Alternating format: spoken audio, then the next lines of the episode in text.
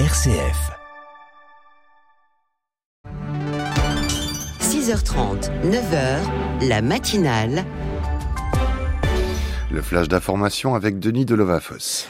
Bonjour, bonjour à tous. La majorité PSMR écolo a rejeté hier soir en séance plénière du Parlement régional la demande urgente de commission spéciale formulée par les engagés et soutenue par le PTB dans le cadre de la pollution au PFAS de l'eau de distribution dans plusieurs communes wallonnes. Les enjeux de la pollution montrent de très nombreuses ramifications. Pour travailler de manière efficace et sereine, nous avons besoin d'un cadre, avait plaidé le chef de groupe des engagés François Dequesne. C'est une demande prématurée. Nous devrons décider demain des suites à donner rapidement aux auditions prévues, lui a répondu Laurent Davin du groupe PS. Un Wallon sur dix a déjà été impliqué dans un accident de la route ayant entraîné des victimes et dans un cas sur trois, ces usagers ont été grièvement blessés, indique l'Agence Wallonne pour la sécurité routière, la WSR, ce vendredi, en marge de la journée mondiale du souvenir des victimes de la route qui aura lieu ce dimanche.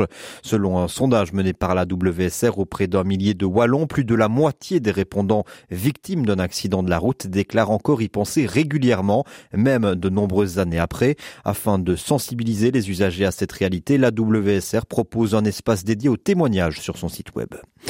Et puis ce week-end, le sanctuaire de Banneux accueillera plusieurs centaines de personnes précarisées pour la septième journée mondiale des pauvres.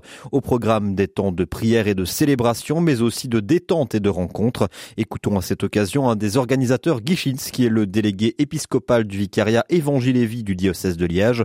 Il est au micro de Ralph Schneider. Nous avons voulu euh, donner la priorité aux personnes les plus précarisées et notamment des sans domicile fixe. Et c'est pour ça que nous affrétons d'ailleurs au départ de la gare des un car qui permettra à ces personnes de rejoindre le sanctuaire marial de Banneux. Il y a de nombreuses activités qui seront mises à leur disposition. Et aussi pour ces personnes, le fait de pouvoir vivre là-bas dans un endroit calme et accueillant, euh, c'est pour eux aussi un moment pour se poser et pouvoir profiter de ce que la rue ne leur apporte pas. À l'étranger, 144 camions supplémentaires transportant des fournitures de secours vital sont arrivés dans la bande de Gaza. C'est ce qu'a indiqué l'autorité israélienne Kogat, responsable des affaires palestiniennes sur X, l'ancien Twitter, hier soir. Les camions ont apporté de la nourriture, de l'eau et des médicaments, entre autres depuis l'Égypte, aux civils palestiniens qui luttent pour survivre dans des conditions dramatiques. Avant le début de la guerre, quelques 500 camions arrivaient chaque jour en semaine dans ce territoire.